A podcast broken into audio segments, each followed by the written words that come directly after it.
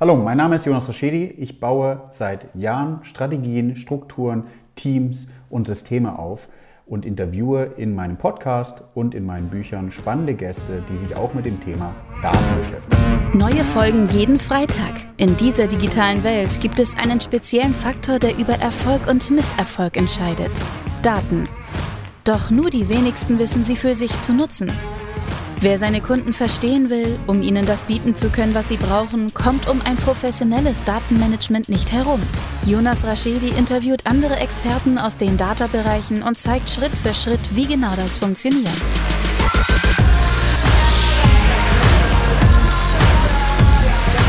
Diese Folge wird unterstützt von Raschedi Consulting. Maßgeschneiderte Webentwicklung für den deutschen Mittelstand. Plattformen, Portale und mehr.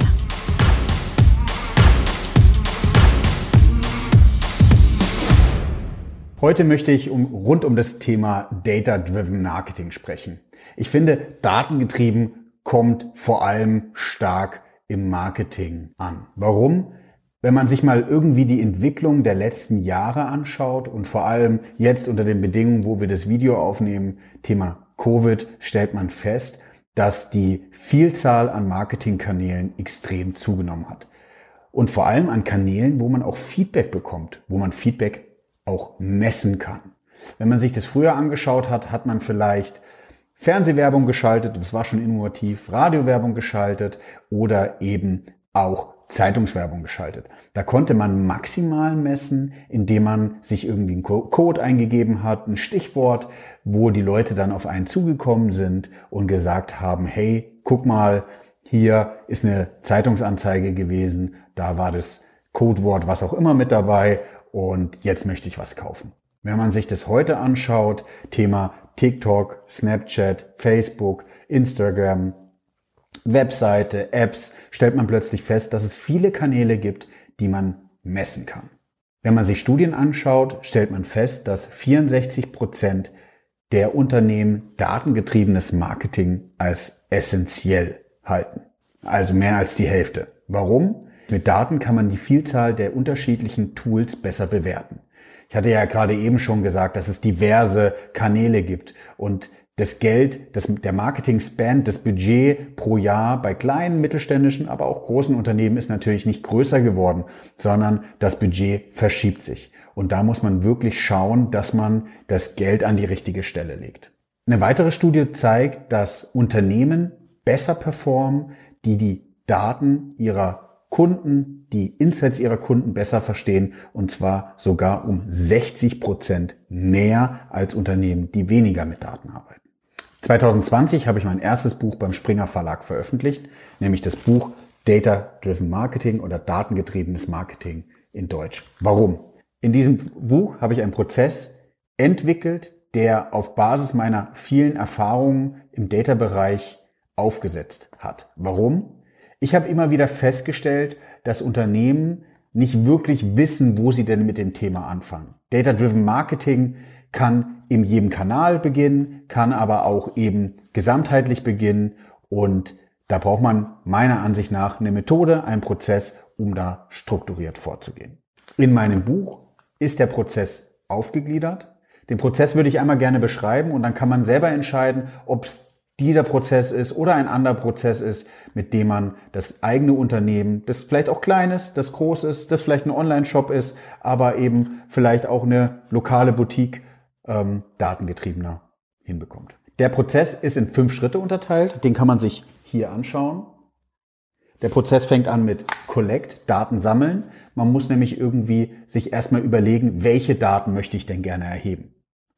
Wie gesagt, im Printbereich höchstwahrscheinlich schwer die Daten zu erheben, aber im Newsletter-Bereich, vielleicht auf der Webseite mit einem Webanalyse-Tool macht es total Sinn, die Daten zu sammeln und zu erheben. Dann das Thema Understand, also wie entstehen überhaupt die Daten? Was muss ich mit den Daten machen, die mir zur Verfügung stehen? Und was sagt es denn überhaupt aus? Simples Beispiel, ein Besucher auf der Webseite, was ist es überhaupt? Was ist ein Visit? Was sagt es aus? Ist eine Absprungsrate, eine Bounce Rate auf einer Webseite hoch, gut oder schlecht? Vor allem nicht allgemein, sondern immer im individuellen Kontext von eurem Unternehmen und unabhängig davon, was eigentlich so der Markt sagt. Warum? Ich habe festgestellt, in unterschiedlichen Branchen, in unterschiedlichen Arten und Weisen, wie eine Webseite erstellt wird, sind verschiedene Metriken, sagt man dazu, Kennzahlen unterschiedlich zu interpretieren. Der nächste Schritt ist das Thema Decide.